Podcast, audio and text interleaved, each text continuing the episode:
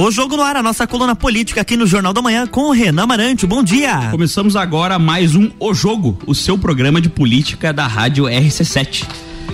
E hoje vamos, estamos recebendo aquele que é um colega advogado, duas vezes deputado estadual, vice-presidente estadual do PDT, o cara do PDT na LESC, deputado Rodrigo Minuto. Bom dia, deputado. Bom dia, Renan. Bom dia a todos os ouvintes.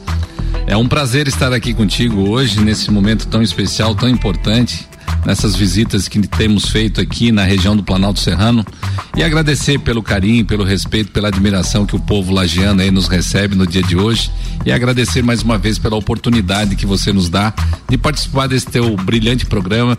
A gente sabe da grande audiência que você tem e é uma forma da gente também poder prestar um pouco de contas do nosso mandato e aproveitar também para se comunicar com as pessoas aqui do Planalto Serrano. Ah, com certeza, é a honra é nossa em receber o senhor. Obrigado por disponibilizar um tempo da sua agenda, que a gente sabe que quando sai a fazer as visitas regionais, a agenda é super extensa e ainda achou um tempinho para é, nos contar um pouco de sua trajetória e do que tem feito lá na LESC. Deputado, a gente sabe que o senhor é coordenador da Frente Parlamentar das Universidades, né? E desde 2019 o pessoal vem tentando aumentar aqueles repasses dos artigos 170 e 171 que ajudam as pessoas a, a poderem efetivamente estudar, né, as bolsas.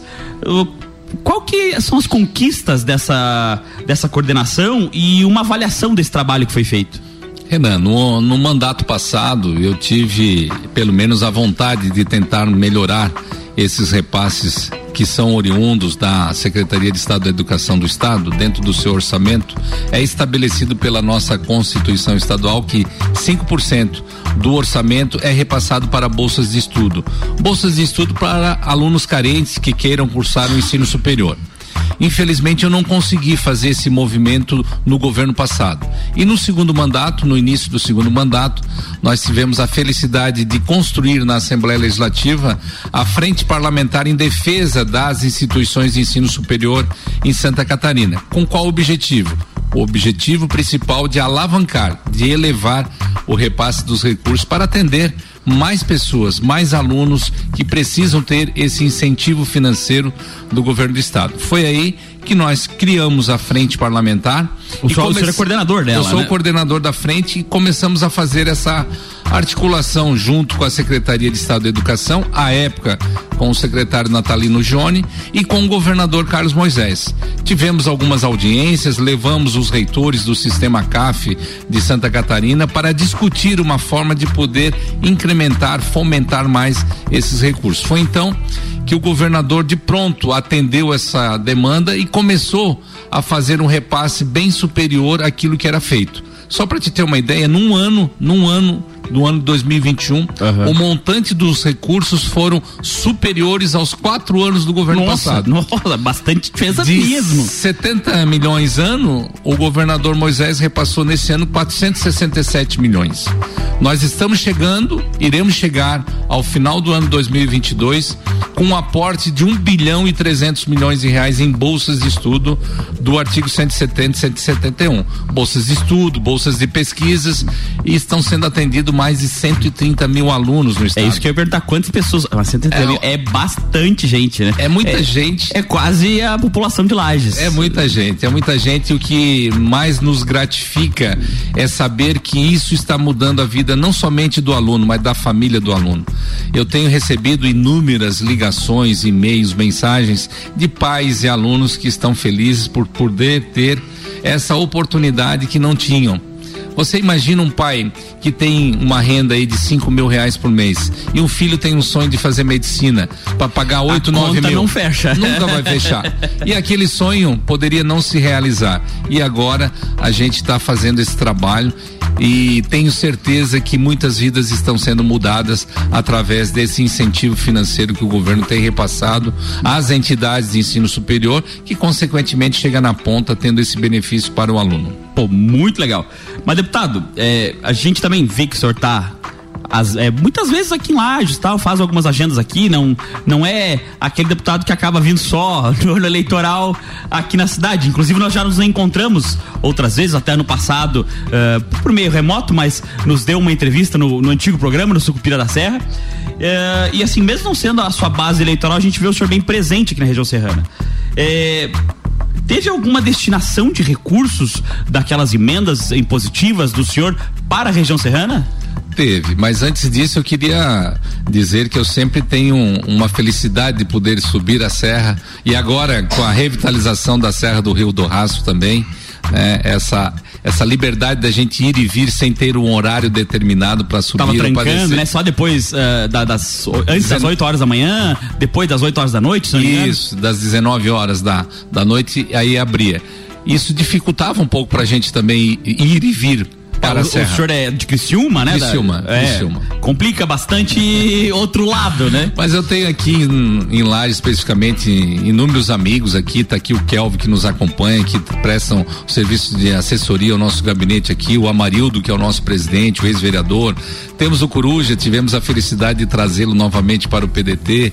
Em breve um... queremos o Coruja, inclusive, concedendo entrevista é, para nós. É mais fácil, tá aqui do tá lado. mais né? fácil. Mas muito bacana a gente poder compartilhar desse momento momento novamente de tê-lo conosco no PDT.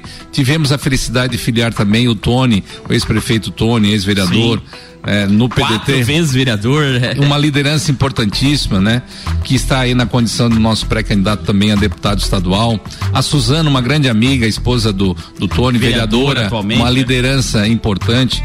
E nós temos feito, né? Atendendo essas demandas que nos chegam. Na Serra, especificamente nesse mandato, nós estamos aí eh, disponibilizando mais de 3 milhões e 200 mil reais em emendas impositivas e repasses para os municípios atendendo às demandas das lideranças dos municípios, seja na área da saúde, da educação, da infraestrutura, da assistência social. Especificamente aqui em Lages nós temos aqui o um encaminhamento de uma emenda de meio milhão de reais que foi a pedido da nossa amiga vereadora Suzana, uma revitalização da praça do da comunidade de Vargem, Várzea, perfeito. É um bairro. É um bairro é. da Várzea aqui. Temos aqui no, no outro bairro chamado Novo Milênio. É dois bairros que necessitam, bairros que mais uma, carentes, uma assim. quadra poliesportiva sintética que deverá ser construída agora nesse semestre. Então são ações que gratificam o nosso mandato e eu fico muito feliz de poder contribuir. Quando a gente é demandado, se a gente pode resolver, a gente traz uma felicidade muito é, grande. É, é, bom, né? é maravilhoso, porque Mas... você vê o resultado lá na ponta, o que está acontecendo e o que é, isso tem sido feito em benefício da população.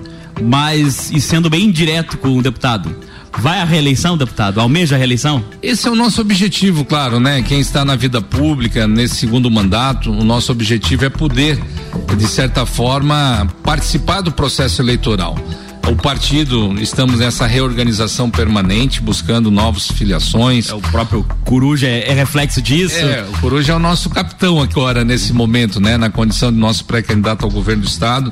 Tudo isso tem sido feito internamente na perspectiva de que a gente possa repetir né, nas eleições do deste ano uma nominata relativamente boa para que conquistamos aí vagas na Assembleia Legislativa, na Câmara Federal e no governo do estado. Mas aproveitando o ensejo que falamos do Coruja, é, a gente até entrevistou ele ano passado quando ele recém, no, acho que foi no dia que ele tinha se filiado ao PDT. E aí tá, conversamos sobre a futura pré-candidatura ao governo do estado e tudo mais. Já existe hoje uma, uma, uma, organização no sentido de projeção de quem será o vice, se a chapa efetivamente vai sair ou, não, ou tudo mais. Lhe pergunto porque o senhor, como vice-presidente do partido, com certeza tem conhecimento e expertise do assunto. É, nós iniciamos no segundo semestre do ano passado as tratativas de conversações e diálogo permanente com os partidos que fazem parte de uma frente progressista, de uma frente, frente democrática, popular, né? É, composta com outros partidos que estamos aí discutindo permanentemente um projeto para Santa Catarina dentro daquilo que é possível executar e realizar. Já foram feitas reuniões em Florianópolis, em Criciúma, recentemente agora em Lages também ocorreu esta reunião. Ah, semana passada, salvo Semana engano, passada foi foi, é. foi. Então, assim, é, nós estamos preparando um debate, uma discussão interna para levar para a sociedade catarinense o que que essa frente pensa na questão de governo. Então, nomes, cada partido tem, tem o seu nome, claro. o PT, o Partido dos Trabalhadores, o Partido Democrático tem Trabalhista. O doutor Décio Lima, que até entrevistamos há pouco tempo, que também é pré-candidato ao governo do Estado é, pelo Partido dos assim, Trabalhadores. Assim como outros partidos também claro. que não fazem parte dessa discussão, mas que também têm os seus pré-candidatos, né? Como o MDB, o PSD, o PP. Claro. Então todos os partidos têm, estão nesse momento de apresentar os seus nomes para que efetivamente possa ser colocado Esse... para que a sociedade né, avalie e comece a aparecer aí no cenário político da eleitoral para esse ano. Esse ano me parece que está meio assim atrasados o, o, as amarrações, as amarras para a eleição, né? Todos os anos ali fevereiro, março, nós já tínhamos meio que definidos quem seriam uh, os candidatos efetivamente, quem seriam seus vice, as, as, as, coligações já iam se formando nesse sentido. Renan, eu penso o seguinte: nós temos que cumprir o calendário eleitoral.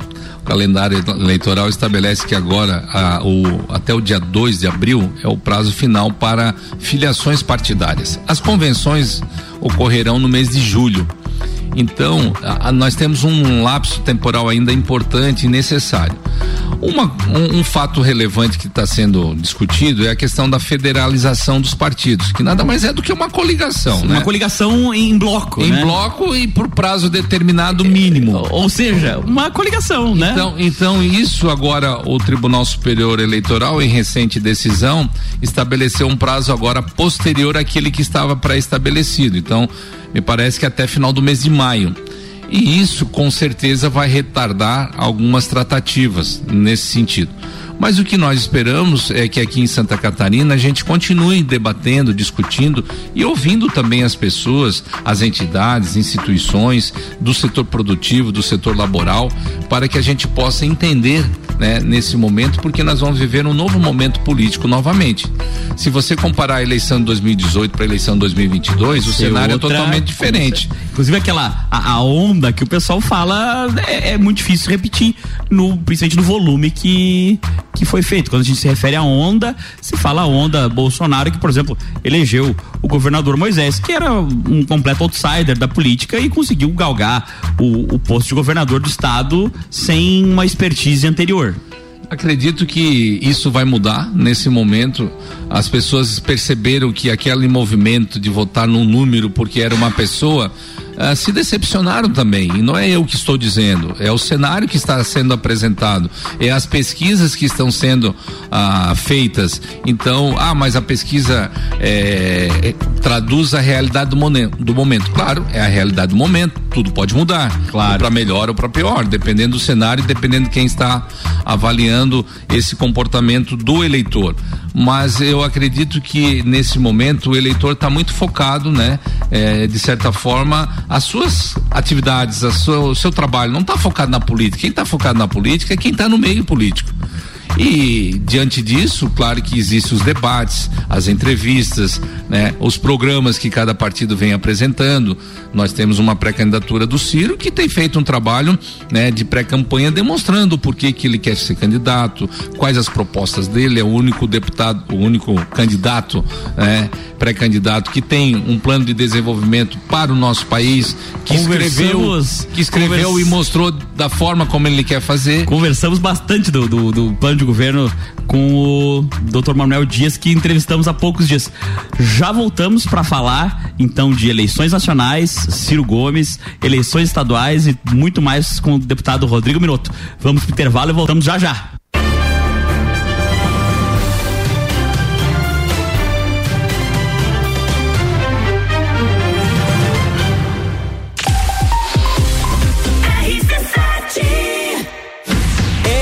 Equipamentos de proteção individual e estacionamento digital, a forma mais prática de ativar a sua vaga. Apresentam Taça Lages Futsal.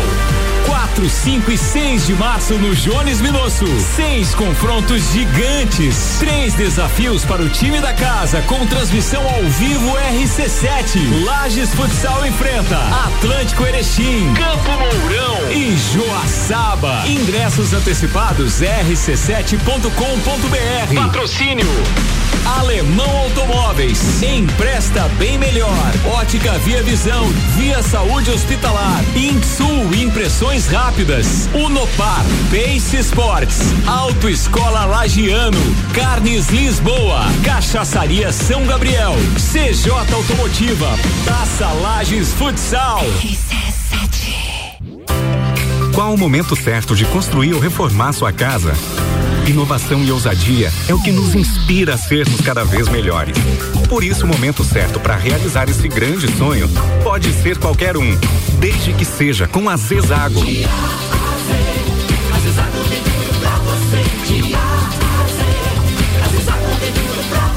A amarelinha da 282 no Trevo do Batalhão. Siga-nos nas redes sociais. Arroba Zezago BR 282. Madeireira Rodrigues, consciente da importância em entregar um produto de excelente qualidade aos seus clientes, a Madeireira Rodrigues está constantemente investindo na modernização de seu maquinário para a produção de compensado. Esta preocupação é voltada para alcançar excelência na qualidade dos produtos, índices de produtividade cada vez maior, reduzindo o desperdício do material e tornando assim o processo mais sustentável. Madeireira Rodrigues, localizada na rodovia BR 116 km 222, área industrial 3, telefone 49 32 43 1206 meia. Auto Plus Ford convida. Venha conhecer o novo Ford Territory e encarar a transformação no mundo SUV. É tanta tecnologia junto que fica difícil de escrever. Então, nada melhor que você vir conhecer de perto, fazendo um test drive no melhor SUV de todos os tempos. A Auto Plus te espera com a melhor avaliação do mercado no seu seminovo e plano Ford sempre de pagamento com parcelas reduzidas e pagamento balão na parcela final. Auto Plus Ford, sempre o melhor negócio. Amor, como é que você consegue relaxar aqui nessa muvuca? Ah, curte as férias, vai meu bem. As contas estão em débito automático, as transações eu confiro aqui, ó, no App Cred. Tá tudo sob controle. Eu vou me estressar pra quê? Coco, olha o coco. Ó, quer um coco? Ele aceita Pix. Pra tudo que o verão pede, tem Cicred. Pagar, investir, transações, saldo e muito mais. Baixe o app e leve o Cicred aonde você for. Minuto RG. Na RG você encontra a luva para proteção contra agentes térmicos e mecânicos. É uma luva de segurança tricotada em algodão com banha em cloro neoprene na palma e face palmar dos dedos. Punho com elástico e acabamento em overlock. Oferece proteção das mãos do usuário contra agentes abrasivos, escoriantes, cortantes e perfurantes. Contra agentes térmicos, ou seja, pequenas chamas e calor de contato. E também contra vibrações. Produto importado com certificado de aprovação do Departamento de Segurança do Trabalho. Informação e qualidade você encontra na RG, equipamentos de proteção individual e uniformes. Compromisso com qualidade, preços e atendimento. Produtos nacionais e importados com grande variedade de marcas e modelos. RG, há 28 anos ajudando a proteger o seu maior bem, a vida. Rua Humberto de Campos 693. Fone 3251 4500. Taça Lages Futsal. Patrocínio. RG Equipamentos de Proteção Individual.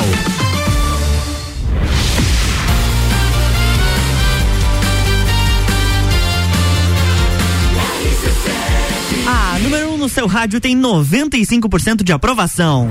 Jornal da Manhã.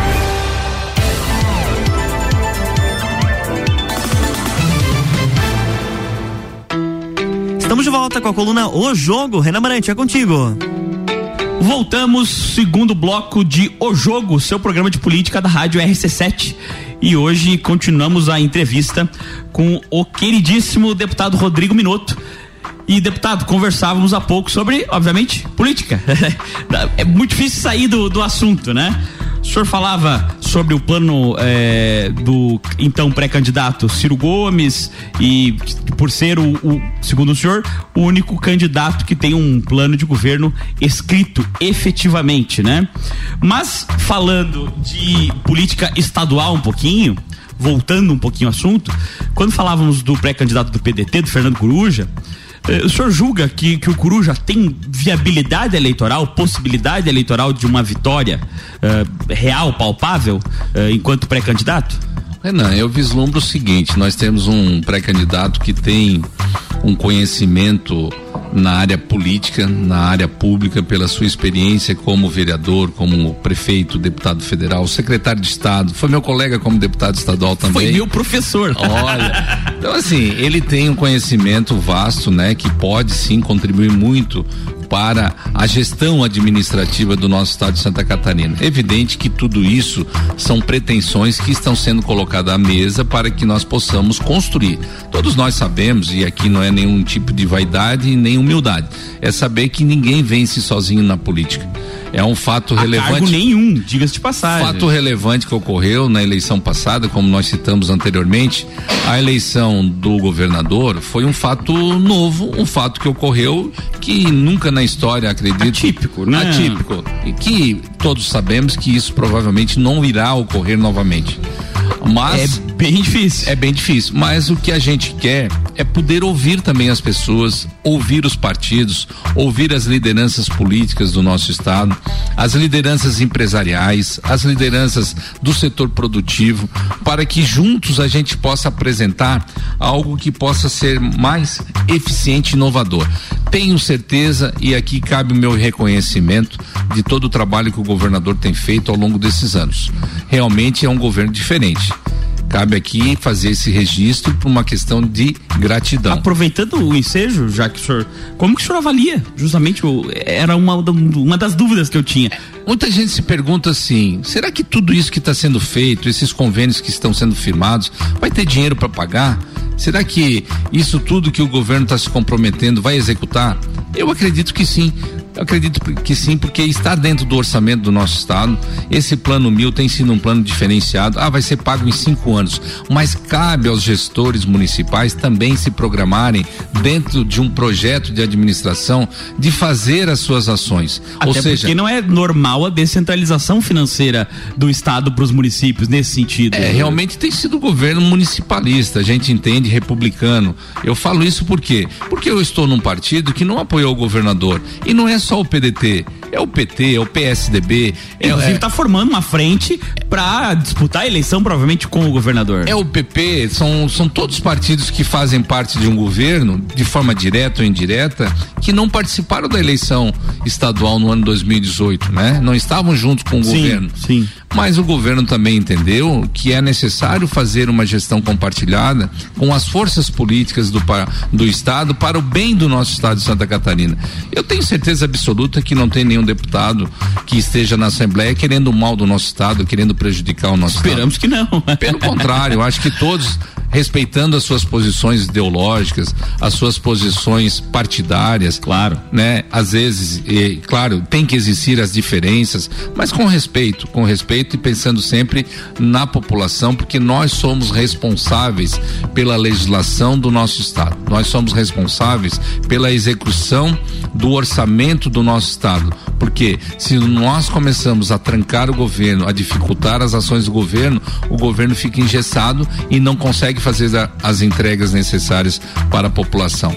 Então, o nosso objetivo, dentro de um contexto político, interno e administrativo da Assembleia, é poder facilitar as ações do governo para que realmente isso seja ah, feito, né? Essas ações sejam entregues para a população. E a Mas- Assembleia Legislativa demonstrou isso num momento muito grave que passamos, que foi o momento Sim, da o- pandemia, né? Que aumentamos o ritmo de trabalho na Assembleia para facilitar todas essas movimentações legais e necessárias para o bem-estar da nossa população catarinense. Sim, mas eu digo assim, num contexto geral, eh, o senhor julga o, o governo Moisés. O senhor deputado, né? Não, não eu digo como, como eh, vice-presidente do PDT, mas o senhor, Rodrigo Minuto, como positivo ou negativo, numa maneira, Não. em linhas gerais, assim? Positivo, não tenho dúvida disso. E não é só eu que digo isso, são vários parlamentares, né? Pessoas importantes de outros partidos também reconhecem esse trabalho. É, se, eu, eu tenho, assim, uma experiência do governo anterior e do governo atual. Pela minha legislatura de 2015 a 2019 e agora até 2023, que o nosso exercício de mandato termina no dia 1 de fevereiro de 2023. Sim. Então, eu faço essa avaliação pelo que a gente pôde levar né? Tanto para a região sul, que é a nossa região, quanto aqui para a região da Serra, de investimentos que o governo tem feito. Isso eu falo lá especificamente do sul por ter mais conhecimento e propriedade. Quando a gente falava de uma obra de 5 milhões, era um exagero, era algo assim. 5 milhões para infraestrutura pública é nada, né? Hoje, hoje você vê os investimentos estão feitos, são, estão sendo feitos em rodovias, em pavimentações lá no sul, é, na ordem de 15, 20, 30 milhões. Então, É, assim, e não é uma. O plano 100 mesmo é.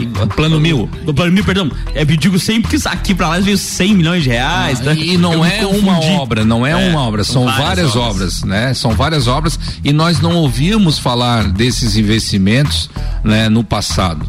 Até mesmo o governo aportar quase meio bilhão de reais em obras do governo federal em Santa Catarina. Tem cabimento? Imagina se tivesse uma obra aqui necessária de ser feita pelo governador e o prefeito vai lá e injeta dinheiro do município para fazer aquela obra do governo do estado. É o que o governador está fazendo, é o que o nosso estado de Santa Catarina está fazendo, tá? pela falta de atenção do governo federal com o nosso estado o benefício que o presidente da República teve em Santa Catarina, a votação que ele teve, a nossa resposta tem sido muito aquém daquilo que nós esperávamos. A BR 470, que todos nós sabemos, há quanto Tá. tempo tem sido E é horrível há muitos anos, né? Então, assim, mas cara, será mas- que é, é, essa, essa- esse descaso, vamos dizer assim, do presidente da República com o Estado não seria fruto, de repente, da mal relação, da má relação dele com o governador? Não estou dizendo que justifica, evidentemente, mas não seria fruto disso?